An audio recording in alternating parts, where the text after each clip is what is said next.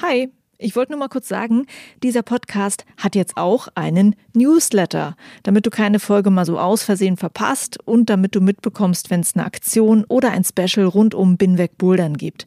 Den Newsletter, den findest du auf meiner Steady-Seite, das ist steadyhq.com slash binwegbouldern und natürlich auch auf binwegbouldern.de. Das war's, viel Spaß mit dieser Folge. Puh, ganz schön schwer die Route. Und die Griffe, die sind auch schon ganz schön rutschig. Da muss ich wohl noch mal ganz tief ins Chalkbag greifen, eine dicke Schicht Chalk auf die Hände packen und da habe ich so richtig guten Grip. Und am besten noch mal schön in die Hände klatschen, bevor es in die Route geht, damit um mich herum so eine coole Chalkwolke entsteht. In diesem Intro findest du vier falsche Annahmen bzw. Fehler zum Thema Chalken, die du sehr wahrscheinlich nach dieser Folge nicht mehr machst. Also bist du bereit, ein bisschen Chalkwissen zu tanken? Na dann geht's los. Herzlich willkommen zum Binweg Bouldern Podcast. Mein Name ist Juliane Fritz und für diese Folge habe ich mit drei Chalk-Herstellern und mit einer bouldernden und gerade promovierenden Chemikerin gesprochen, um herauszufinden, wozu brauchen wir Chalk, was ist da genau drin, wie wirkt es und wie wendet man es eigentlich am besten an. Viel Spaß mit dieser Folge. Diese Podcast-Folge ist Teil einer Reihe von Beiträgen, die ich für Bergzeit mache.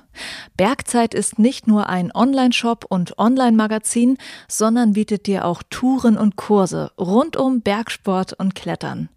Ich begleite mit Binweg Bouldern das achtwöchige Online-Trainingsprogramm Boulder Up Your Life von Bergzeit.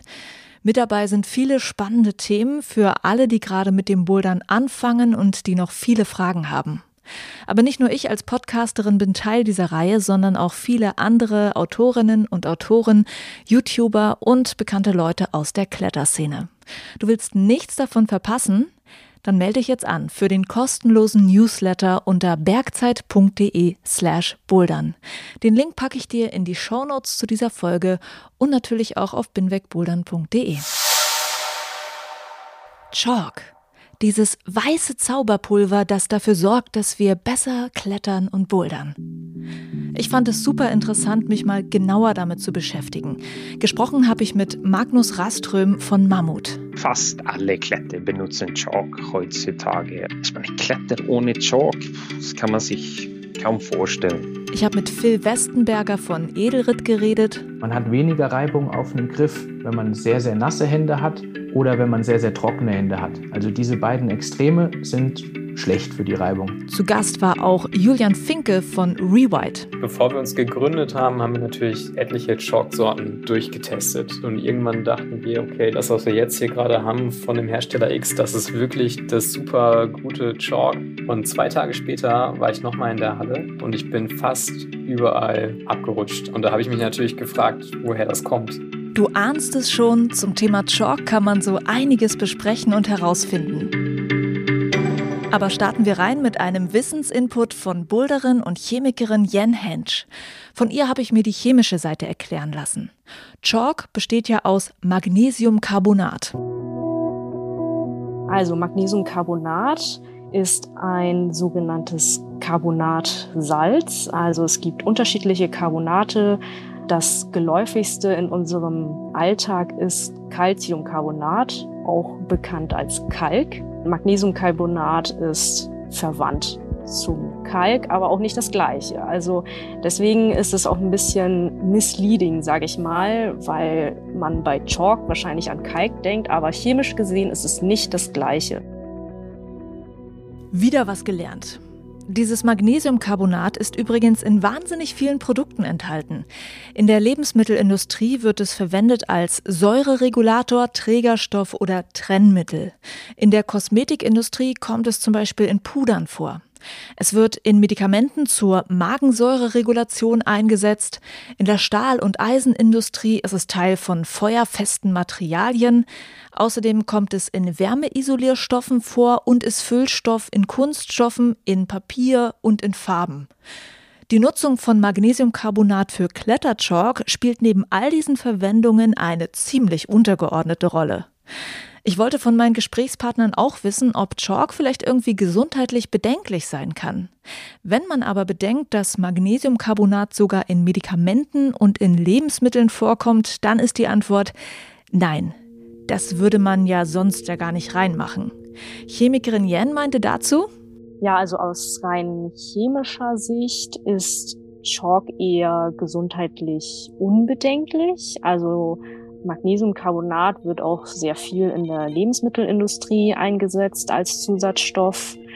Man sollte jetzt Magnesiumcarbonat auch nicht löffelweise essen, doch selbst wenn man es tut, dann kriegt man davon am Ende vielleicht Durchfall. Also es ist jetzt nicht so, dass es den Körper austrocknen würde, aber ähm, es ist schon eine enorme Staubbelastung, die wir in den Boulder- und Kletterhallen haben. Meine persönliche Erfahrung ist nach langen Sessions, dass ich doch schon abends merke, dass mein Hals sehr trocken ist und das schon eher äh, unangenehm ist. Also ja, die Feinstaubbelastung durch Chalk kann ein Problem sein.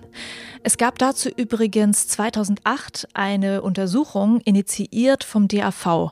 Dort wurde der Feinstaub in Kletterhallen untersucht. Hier hat man sich an einem wichtigen Wert orientiert, und zwar am EU-Grenzwert für die Feinstaubbelastung am Arbeitsplatz. Die gute Nachricht, diese Obergrenze wurde in den getesteten Hallen nicht erreicht. Ein Messgerät, das zum Beispiel an einer Person angebracht wurde, zeigte, dass maximal 38 Prozent von diesem Grenzwert erreicht wurden. Und noch eine gute Nachricht, ganz einfache Maßnahmen wie Lüften konnten beim Test die Belastung um 60 Prozent reduzieren. Was aber zu bedenken ist, diese Richtwerte sind für erwachsene Menschen am Arbeitsplatz gedacht. Man kann zum Beispiel keine Aussagen darüber treffen, ob der Feinstaub in der Halle unbedenklich ist für Babys und Kleinkinder. Und es gibt auch Menschen mit Atemwegserkrankungen wie zum Beispiel Asthma. Die sollten zum Beispiel eher vormittags klettern gehen, wenn es nicht so voll ist und wenn nicht so viel Chalkstaub in der Luft hängt. Oder aber wir tragen alle zusammen dazu bei, den Chalkstaub in der Halle gering zu halten. Aber dazu später mehr. Eine weitere Sache, die ich sehr spannend fand, ist, wo kommt denn der Rohstoff für Chalk eigentlich her? Traditionell wird der aus Dolomitgestein abgebaut. Das mit Abstand größte Abbaugebiet der Welt liegt in China. Daher hattest du sehr wahrscheinlich auch schon mal Chalk aus China in der Hand. Das Magnesiumcarbonat, das von dort kommt, wird dann von anderen Bestandteilen gereinigt. Aber so ganz frei von anderen Stoffen ist es nicht. Wirklich reines Magnesiumcarbonat bekommt man nur, wenn es synthetisch im Labor hergestellt wird. Manche Chalk-Hersteller nutzen auch dieses synthetische Chalk. Und weil das frei von anderen Stoffen ist, ist es auch genau das Magnesiumcarbonat, was in Lebensmitteln eingesetzt wird. Wenn ein Chalk-Hersteller also auf die Packung schreibt Chalk in Lebensmittelqualität, dann heißt es nicht, dass du dir das als Topping auf deinen Salat streuen solltest. Das heißt einfach nur, das hier ist kein abgebautes Chalk, sondern synthetisch hergestelltes Chalk. Noch ein Lesetipp zur Herkunft von Chalk. Das Climbing Magazin hat 2018 einen interessanten Artikel veröffentlicht. Dort haben sie sich unter anderem mit den Folgen des Abbaus von Magnesiumcarbonat in China befasst. Der Abbau hat dort über Jahre sehr stark die Umwelt belastet. Ganze Landstriche um die Fabriken herum sind quasi von einer dicken weißen Schicht aus Magnesiumcarbonat bedeckt. Inzwischen, so heißt es im Artikel, haben die Fabriken allerdings in Filteranlagen investiert, um die Umwelt zu schützen. Der Artikel ist für dich verlinkt in den Show Notes zu dieser Folge. Schauen wir weiter rein in den Herstellungsprozess von Chalk. Das abgebaute Magnesiumcarbonat, das wird nach dem Reinigen gepresst. Und die Chalkblöcke, die man kaufen kann, die sind quasi das erste Produkt, das nach dem Abbau entsteht. Crushed Chalk und feines Chalk sind eine Weiterverarbeitung davon. Das synthetisch hergestellte Chalk wiederum wird in der Rohform als feines Puder-Chalk ausgeliefert und muss dann erst gepresst werden, um Crushed Chalk zu werden oder ebenso ein Block.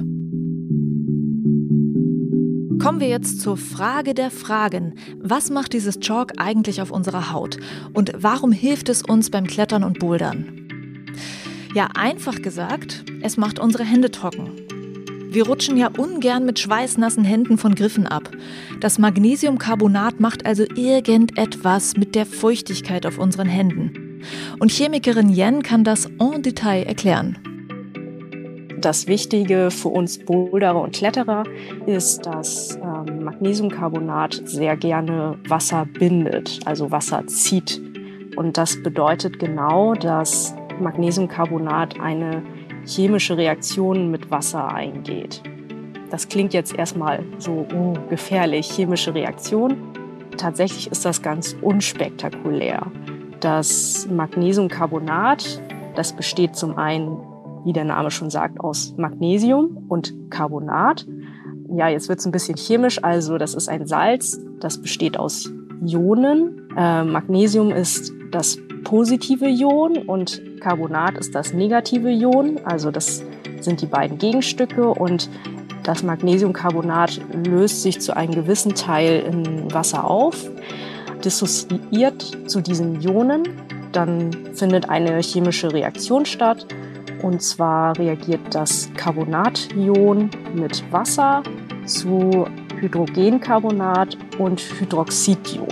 Das ist jetzt sehr chemisch und ist auch nicht schlimm, wenn man das nicht versteht. Die Quintessenz ist aber, dass das Wasser gebunden wird, indem es chemisch reagiert. Okay, und das Wasser ist dann gebunden in dem Chalk. Also das, was wir auf der Hand haben, da befindet sich dann unser Handschweiß irgendwo drin. Genau. Okay, das macht Sinn. Chalk bindet schlicht und einfach unseren Handschweiß. Und mehr tut es auch nicht. Das ist übrigens auch eine sehr wichtige Information. Man sagt ja manchmal fälschlicherweise, dass Chalk für mehr Grip sorgt, aber das stimmt eben nicht so ganz. Eine schweißfreie Hand hat mehr Grip und Chalk kann dabei helfen. Denn wenn man denkt, Chalk selbst sorgt für Grip, dann packt man sich deshalb eine extra dicke Schicht davon auf die Hände, damit es so richtig gut hält und erreicht eigentlich nur das Gegenteil. Julian Finke von Rewhite. Du kennst das wahrscheinlich auch von Griffebürsten. Wenn du irgendwie eine Route fünf, sechs Mal probiert hast, an einer Stelle nicht weiterkommst, dann fängst du an, die Griffe zu bürsten, weil da einfach zu viel Chalk drauf liegt. Und genau das Gleiche passiert auch auf der Haut. Also wenn du schon auf der Haut zu viel Magnesium hast, dann wirst du auf dem Griff genauso abrutschen. Weil der Halt, der an sich, den du hast, der kommt von der Hautstruktur. Also eigentlich brauchst du überhaupt keinen Chalk, wenn du nicht schwitzen würdest, weil deine Haut hat den perfekten Halt. Aber weil man eben schwitzt, muss man diese Feuchtigkeit irgendwie aufnehmen, abtransportieren. Und das Dilemma dabei ist natürlich, je mehr ich mir jetzt die Hände einreibe, um den Schweiß aufzusaugen, desto mehr habe ich auch eine Schicht zwischen der Hand und dem Griff. Und je größer die Schicht ist, desto wahrscheinlicher ist es, dass ich unter Belastung rutsche. Das heißt, die Qualität von gutem Chalk ist, dass es sehr dünn auf der Haut ist. Weniger ist mehr. Das hat mir auch Phil Westenberger von Edelritt gesagt. Und weniger ist besser, nicht nur damit wir besser klettern können, sondern das ist auch wichtig für die Griffe in der Boulderhalle und für den Fels. Das Chalk ist so ein bisschen Fluch und Segen, weil für die Hallen. Weil wenn ich jetzt wirklich nicht chalke, und das gilt eigentlich auch für den Fels und immer mit meinen Händen, die ja eine gewisse Fettschicht, Grundfettschicht haben, auf die Griffe lange, dann werden die Griffe halt über die Dauer, das begünstigt halt das Abspecken. Das heißt, gar nicht zu chalken und dann Fels oder, oder Plastik anzufassen, ist nicht so gut für die Haltbarkeit davon. Es ist natürlich auf der anderen Seite auch blöd, das Chalk auf den Griffen zu lassen, weil dieses Chalk, das bindet auch Feuchtigkeit aus der Umgebung. Das heißt, es hat dann einfach Wasser in sich und es kann natürlich beim Fels zum Beispiel dann dafür führen, dass das die Korrosion bedingt oder weiter begünstigt. Es kann sogar im Winter natürlich dazu führen, dass dann das Wasser in dem Chalk sich ausdehnt und eventuell den Fels kaputt sprengt. Und auf den Griffen ist das Chalk zusammen mit dem Magnesium, was es dann bindet aus der Umgebung, wird es auch einfach dann ziemlich schlonziger Griff irgendwann man sollte eigentlich joggen und nachher wieder putzen. Das wäre so das Perfekte. Natürlich auch für den Fall, dass man draußen am Fels klettert, einfach weil man den Fels so hinterlässt, wie man ihn vorgefunden hat. Magnus Raström von Mammut hat auch noch beobachtet, dass Liquid Chalk manchmal falsch benutzt wird. Das sieht man in den Hallen, dass die Leute, die nehmen Liquid Chalk und da müssen wir ja 20 Sekunden warten, bis es rein trocknet. Und wenn man das nicht macht, sondern man fängt direkt an zu klettern, dann bleibt ein Liquid Shock an den Griffen hängen und die Griffe werden dann äh, sehr schnell äh, rutschig. So einfach zuerst diese Liquid Shock muss man austrocknen lassen. Das ist sehr wichtig. Und ja, bei normale Pulverchalk ist, ich denke, das Hauptproblem ist, dass viele nehmen einfach viel zu viel und die Hälfte fliegt herum in der Luft und verursacht nur Feinstaub. Das Learning ist also weniger Chalk nutzen, weil mehr bringt eh nichts. Und die Luft in den Hallen ist am Ende auch besser. By the way, eine Zeit lang hat man ja gesagt, dass man lieber Chalkbälle nutzen sollte, um den Feinstaub in den Hallen zu verringern. Inzwischen gilt das als überholt, denn das Chalk, das durch dieses Stoffnetz nach außen gepresst wird, ist noch viel feiner und somit haben wir mit Chalkbällen noch feineren Feinstaub in der Luft. Weniger Feinstaub beim Chalken, das wäre eine super Sache. Die verschiedenen Chalk-Sorten sind ja zum Beispiel auch unterschiedlich staubig. Und es lohnt sich auch mal darauf zu gucken, was sind denn Vor- und Nachteile der verschiedenen Sorten. Starten wir mit Liquid Chalk, erklärt von Magnus von Mammut. Liquid Chalk ist auch äh, Magnesiumcarbonat-Hydroxid, ist gemischt mit Alkohol und äh, Harz. Harz ist nur ein paar Prozent Harz und ist da, sodass es besser klebt an den Fingern. Und ja, Alkohol ist da, um es flüssig zu machen. Und die Vorteile ist ja jetzt in dieser Corona-Zeit ist ja ganz klar, es desinfiziert die Hände, aber sonst die Vorteile ist ja auch, dass man braucht nicht so viel davon. Es ist sehr effizient. Es hat äh, weniger Staub und ja, eigentlich, ich denke, es, es kommt ja eher von Wettkampfklettern, wo die Athleten, die nehmen ja immer zuerst Liquid Chalk und dann müssen die nicht so viel nachchalken, wenn die klettern. Übrigens, nicht in allen Liquid Chalk Sorten ist dieses Harz enthalten. Solche Zusätze sind von Hersteller zu Hersteller verschieden. Julian vom Rewhite Chalk hat mir gesagt, dass sie verschiedene Chalk-Sorten untersucht haben und sogar ein Liquid Chalk gefunden haben, in dem Honig enthalten war. Das macht allerdings auch mal wieder deutlich, wie wichtig es ist, Griffe und Fels vom Chalk zu reinigen, weil klebriger Honig oder Harz sollten da lieber nicht drauf backen bleiben. Spannend fand ich auch noch einen Tipp von Phil von Edelrit, wo er Liquid Chalk besonders praktisch findet. Wenn man beim Deepwater Solo ist, klettern über Meer, da hat man halt einfach, wenn man dann Chalkbag mitnimmt und nachher ins Wasser fällt, ist die Ladung Chalk halt hinüber. Da ist Liquid Chalk eine super Alternative, weil es halt recht lang an den Fingern eigentlich hält und man nicht dann jedes Mal den Chalkbag nass hat. Was man bei Liquid Chalk auch noch beachten sollte, es macht die Haut besonders trocken. Und man sollte im Boulderbag einfach immer eine Tube Handcreme mit dabei haben für die Hautpflege nach der Session. Was sind denn jetzt die Unterschiede zwischen Chalk Block, Crushed Chalk und feinem Chalk? Wie du jetzt schon weißt, sind es nur verschiedene Verarbeitungsformen von Magnesiumcarbonat. Magnus von Mammut sagt, warum manch ein Kletterer oder eine Kletterin die eine oder andere Sorte lieber mag. Es gibt viele Kletterer, die schwören, dass die mit dem feinen Chalk besser die, die Slopers halten und so. Aber der Nachteil da ist ja, dass äh, ja, man hat deutlich mehr Feinstaub. Das merkt man vor allem in der Halle, wenn dein Kumpel da eine Bowler Chalkbag hat, voll mit richtig feinen Chalk, dann fliegt ziemlich viel Feinstaub da herum. Und dann haben wir den Crushed, ist ja auch einfach Pulverchalk, aber nicht so fein zermahlen. Und dann hast du so die Chunks, die, die kleine Chalkbälle da drin da gibt es viele Kletterer, die lieben, die nehmen die, die kleinen Chunks und die zerpressen die mit den Fingern und dann kriegen die so eine schöne Chalk-Schicht auf den Fingern.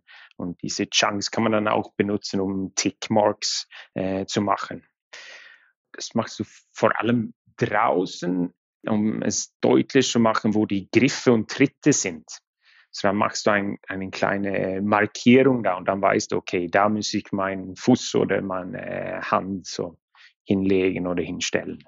Chalkblock, das ist ja so die, die Originalform oder ist so zusammengepresst und das ist eigentlich super in der Halle. Ich meine, weil du hast äh, deutlich weniger Feinstaub damit. Du kannst diese Block nehmen und einfach deine Hände damit äh, einreiben und dann hast du ja, eine perfekte Chalk-Schicht auf den Fingern. Und es gibt auch viele Kletterer, die, die nehmen die Chalk Blöcke in einen Chalkbag und dann zerpressen die die in, in kleinere Stücke. Einen spannenden Unterschied zwischen den Chalksorten hat mir noch Julian von Rewhite erklärt. Er meinte, dass Chalk nie ganz trocken ist. Ein bisschen Wasser ist immer darin gebunden. Das nennt sich Kristallwasser. Und das sorgt zum Beispiel dafür, dass Chalkblöcke überhaupt so fest zusammenhalten. Wäre es total trocken, würde das gar nicht funktionieren.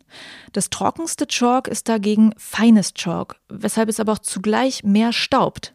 Und das Spannende ist, Chalk, in dem mehr Wasser gebunden ist, erzeugt eine etwas dickere Schicht auf der Haut und Chalk, das trockener ist, eine dünnere. Da würde man ja jetzt sagen, Mensch, da nehme ich doch das feine, trockenere Chalk. Aber das ist halt auch zugleich das, was am meisten Staub in der Halle verursacht. Ein Dilemma, könnte man vermuten. Aber Julian meint dazu? Ja, genau, es ist so ein bisschen das Dilemma, wobei das schon auf sehr hohem Niveau ist sozusagen. Also wenn das jetzt das grobe Chalk ein bisschen gesättigter ist mit Wasser, bedeutet es nicht, dass die Performance gleich extrem leidet. Also ich würde mal behaupten, dass es die meisten überhaupt nicht merken, den Unterschied zwischen grobem und feinem Chalk. Wenn man also einen Mittelweg haben möchte zwischen Chalk, das besonders trocken ist, und Chalk, das wenig staubt, dann könnte man quasi die mittlere Verarbeitungsform des Crushed Chalk benutzen. Beim Liquid Chalk ging es ja eben schon kurz um Zusatzmittel, die in Chalk enthalten sein können. Und das können je nach Hersteller auch Trocknungsmittel sein. Ich habe die Chemikerin Yen gefragt, wozu man eigentlich in ein Trocknungsmittel, also Chalk, noch ein Trocknungsmittel reinmacht. Es gibt auch Hersteller, die noch ein weiteres Trockenmittel einsetzen, um das Chalk noch effektiver zu machen, aber auch um quasi das Chalk vor dem Wasserziehen zu schützen. Also wenn man jetzt einen Chalkbeutel irgendwie in seinem feuchten Keller liegen hat und drei Monate lang nicht bouldern war, weil zum Beispiel eine Pandemie auf der Welt sich verbreitet, dann ist es natürlich ärgerlich, wenn man dann nach drei Monaten wieder bouldern geht und merkt, sein Chalk ist irgendwie nicht mehr so, so gut, wie es mal war. Und das kann natürlich davon kommen, wenn man das schlecht lagert. Und zusätzliches Trockenmittel könnte da dem vorbeugen. Zu guter Letzt gibt es von den Chalk-Profis von Mammut, Edelritt und Rewhite noch ein paar Tipps rund ums richtige Chalken. Phil von Edelritt weist darauf hin, dass die Auswahl des richtigen Chalks sehr individuell ist. Also was wir wissen ist natürlich, dass Hauttypen sehr unterschiedlich sind und das betrifft natürlich auch die Hände. Und Menschen schwitzen einfach an unterschiedlichsten Stellen und unterschiedlich viel. Deswegen glauben wir, dass natürlich auch unterschiedliche Chalk-Varianten unterschiedliche Wirkungen auf diese Menschen haben. Also was diese Studien, die es gibt zu Chalk, schon alle ausdrücken, ist, dass natürlich, also man hat weniger Reibung auf einem Griff, wenn man sehr, sehr nasse Hände hat oder wenn man sehr, sehr trockene Hände hat. Also diese beiden Extreme sind schlecht für die Reibung, das ist klar. Das heißt, man muss irgendwie was in der Mitte haben. Und da wird es wahrscheinlich jetzt drauf ankommen, wie das Chalk, was man verwendet, zu seinem Hauttyp irgendwie passt. Und das ist so ein bisschen das, was nachher dann auch so ein bisschen Kopfsache ist, was nachher den Eindruck nachher beim Kletterer ergibt. Selbst wenn man aber endlich das richtige Chalk für sich gefunden hat, kann immer noch was schiefgehen. Das hat Julian von Rewhite bemerkt.